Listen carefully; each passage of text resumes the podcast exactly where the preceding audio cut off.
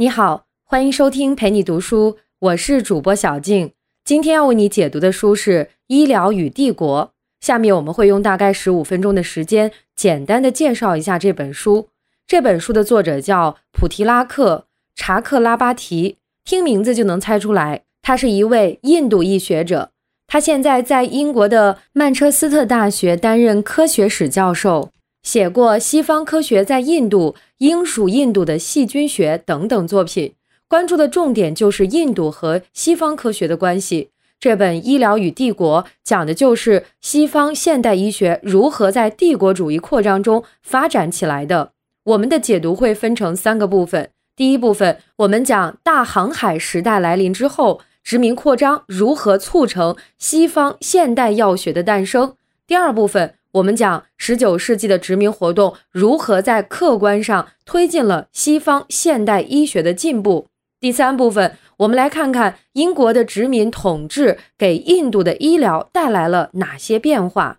我们先进入第一部分，西方国家在殖民南美和非洲的过程中，发现了不少新植物，这些植物促进了植物学、化学等等相关科学的进步，促成了西方现代药学的诞生。这也在客观上促进了西方现代医学的进步。我们先来看几个在西方历史上跟医疗有关的事例。公元前三二三年，亚历山大大帝临死前说了一句话：“我死在太多医生的帮助下。”时间飞速，跨越了两千多年，到一七九九年，美国开国总统华盛顿也在医生的帮助下死了。他感冒发烧，喉咙痛，引发了肺炎。经过放血疗法死了。古罗马时期，西方有一位医学圣人叫盖伦，他认为人的所有疾病都是由于体液的不平衡造成的。体液分为四种，即粘液、黄胆汁、黑胆汁、血液。他最喜欢的疗法就是放血，或者服用泻药和催吐剂，把坏的体液排出来。到一九二零年，西方的一本医学教科书上还有这样的说法。对于原本强壮健康、刚刚染上疾病，而且病势凶猛、伴有高烧的病人，放血是很好的做法。这本教科书的作者是威廉·奥斯勒爵士，他是牛津大学的医学教授。挑这么几个片面的事例来讲，并不是要黑西医，而是想说西方医学发展成为一门科学，是一个缓慢的、漫长的历史过程。在这个缓慢的过程中，有一个重要的转折点，就是哥伦布发现美洲。人类的每一个发现都可能会相互促进，共同来形成理性的进步。大航海时代来临，就促进了西方现代医学的进步。翻看古希腊医生留下的药物志，或者欧洲中世纪一些药用植物的手抄本，你会感觉跟看《本草纲目》差不多。比如书里说到，鸢尾花性温和，有止咳、平肝、提神的效果。用七盏丝和蜂蜜水同服，可催眠、治疗腹部疾病。与醋同时，可治毒蛇咬伤。杜松子对胃有好处，红萝卜利尿，但是会打嗝。这种对草药经验主义的理解，在大航海时代来临之后，发生了根本的变化。这个变化的第一步是植物学的大发展。随着大航海时代的来临，许多欧洲的自然学者、传教士、医生在亚洲和美洲旅行。他们到新世界旅行，发现了新的植物，也开始了新的观察。每到一地，就会有学者从博物学家的角度写下一本植物志。到西兰会写出西兰植物志，到印度会写出印度植物志。欧洲人在新世界发现了很多有意思的植物，咖啡。烟草、玉米、西红柿以及各种香料，还有一大门类就是药用植物。到十八世纪晚期，英国每年从新世界进口的药物价值十万英镑，跟十七世纪相比，增长超过五十倍。对自然的观察带来了经验主义的积累，慢慢就有了新的研究著作，比如牛津环宇植物史、植物解剖学、植物史等等。这个变化的第二步是植物学和化学结合，这为药学的发展打好了基础。十八世纪，近代化学之父拉瓦锡提出了元素这个概念，化学这门学科有了巨大的进步，开始更深入地理解物质的构成，有了化学的加入，人们就能弄清楚那些药用植物到底是因为什么成分才能够治病。比如说，欧洲人早就知道鸦片能镇痛，到一八零四年，他们才知道鸦片的有效成分是吗啡。葡萄牙殖民者早就发现，巴西和秘鲁的土著用一种叫土根的植物做催吐药，这玩意儿能治痢疾。到一八一七年，法国的化学家分离出兔根中的有效成分，命名为兔根碱。金鸡纳树皮能治疟疾。一八二零年，确实它的有效成分是环宇。这种研究不光是集中药用植物上，咖啡里的咖啡因、烟草里的尼古丁，都是在一八二零年前后被化学家发现的。一八二零年，两百年前的事儿。发现药用植物的有效成分，这就是现代制药业的开端。从十九世纪中期开始，欧洲的实验室和制药厂开始把植物的有效成分做成药物，再出口到殖民地。十九世纪还出版过一本《爱丁堡药典》，这本书就是用拉瓦锡的化学名命名，把世界各地引进到英国的各种药用植物进行了分类。这时候。欧洲人就不是从经验主义的角度去认识自然了，博物学和化学走到了一起，用元素化合物来认识植物，化合物的名称尽可能精确地表达出其成分的性质，这是新的药学方法。药学在欧洲的医学院里也成了一门真正的科学。以上就是第一部分的内容，接下来我们进入第二部分，在殖民扩张的过程中。欧洲人为了降低死亡率，做出了很多努力，获得了很多宝贵的医疗经验。这些经验客观上推动了西方现代医学的进步。在殖民扩张中，欧洲人有武器上的优势，但武器无法对付疾病。殖民者来到非洲、亚洲之后，被各种疾病深深的困扰。他们把在殖民地遇到的疟疾、伤寒、黄热病都称为热病。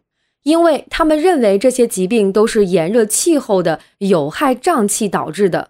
如果欧洲人的身体不能适应亚洲和非洲，适应热带，那有先进的武器也没用。降低死亡率成为殖民者的一个重要目标，因为这是殖民扩张的先决条件。一八四一年，英国人派出三艘船去尼日尔河探险，参加探险的一百四十五个欧洲人里，有一百三十人患了热病。其中四十人死亡，而参加探险的一百五十八个非洲人只有十一人患热病，一人死亡。用西方现代医学的观点来看，非洲人死亡率更低，是因为他们对当地疾病有抗体。虽然当时参与探险的医生还没有抗体这个概念，但他们已经知道用奎宁可以预防疟疾。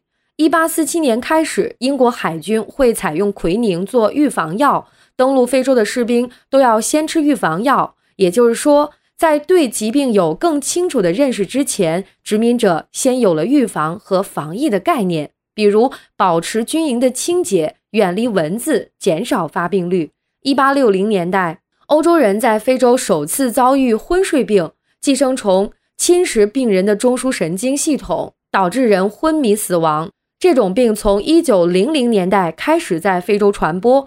从尼罗河蔓延到苏伊士运河，英国、德国和比利时开始联手研究这种病，很快发现锥虫这种寄生虫。同一时期，美国人在巴拿马运河的工地上遭遇了黄热病，也是一位军医发现了黄热病的传染途径。原本通称为热病的疾病，一个个被辨识清楚。苏伊士运河和巴拿马运河跟英国的利益、美国的利益密切相关。当这些地方受到疾病威胁时，殖民者就会迅速做出反应，确定病源，消灭蚊虫，降低死亡率，维护自己国家的利益。在这里，我要特别提到的一位科学家是法国人巴斯德，就是巴氏杀菌奶的那位巴氏。他的研究改变了人们对疾病的基本认识。他发明的疫苗改变了人们应对疾病的基本思路。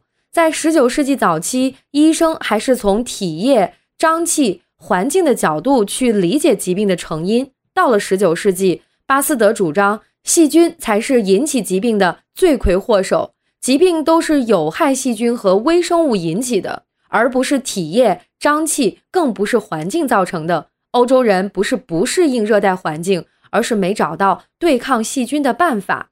巴斯德找到了对抗细菌的方法，就是疫苗。一八八一年，炭疽热疫苗研制成功；一八八五年，狂犬病疫苗研制成功；一八八八年，巴黎成立了第一家巴斯德研究所，在那里，法国人和欧洲其他地方的人可以接种疫苗了。巴斯德提出的病菌学说，标志着医学和以往的体液学说、瘴气论彻底分道扬镳。他给欧洲人树立了强烈的信心，任何疾病都可以找到治病的病菌，并且用疫苗消灭。公共卫生和医学要以实验室的科学研究为核心。很快，法国人就在他们的殖民地建立各种巴斯德实验室。一八九一年，在越南的西贡；一八九五年。在越南的芽庄，然后是河内、阿尔及利亚、卡萨布兰卡、刚果等等。英国也开始在印度建立细菌学研究室。以上是第二部分，现在我们接着说第三部分，来看看英国的殖民统治给印度带来了哪些医疗上的变化。《医疗与帝国》这本书是印度一学者写的，他写到了殖民者科学研究带来医学进步的一面。也写到了他们破坏环境、传播疾病的一面。总体来说，西方现代医学对印度传统医学的态度可以分为三个阶段：首先是取用，然后是统治，最后是贬低。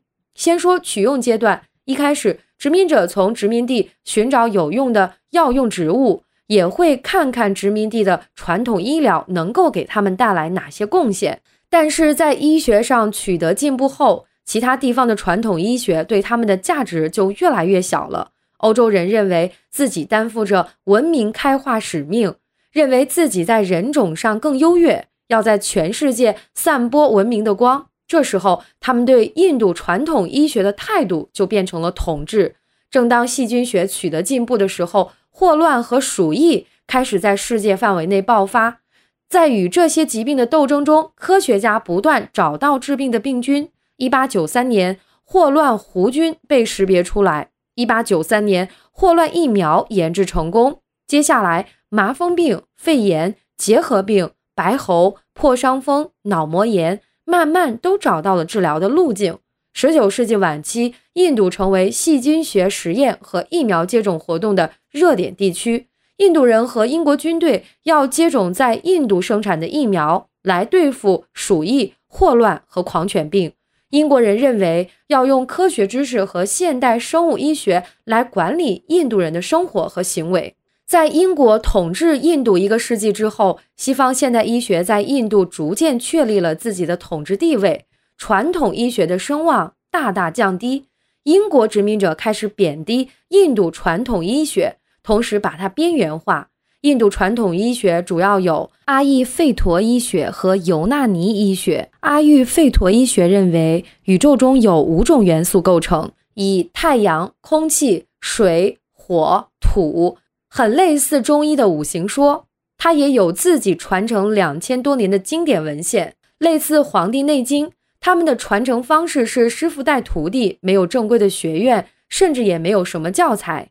十九世纪。英国人开始在印度建立医学院，学生在医学院接受西方现代医学教育，毕业以后可以进入政府开办的医院，或者在城市里自己开业，工作好，收入高。到一九一六年，相关法律出台，公立医院必须用公立医学院的毕业生，只有公立医学院毕业生才能使用医生这个头衔。其他的医生，不管你是阿育吠陀医学院，还是尤纳尼医学院，还是什么门派，一律称之为走方医。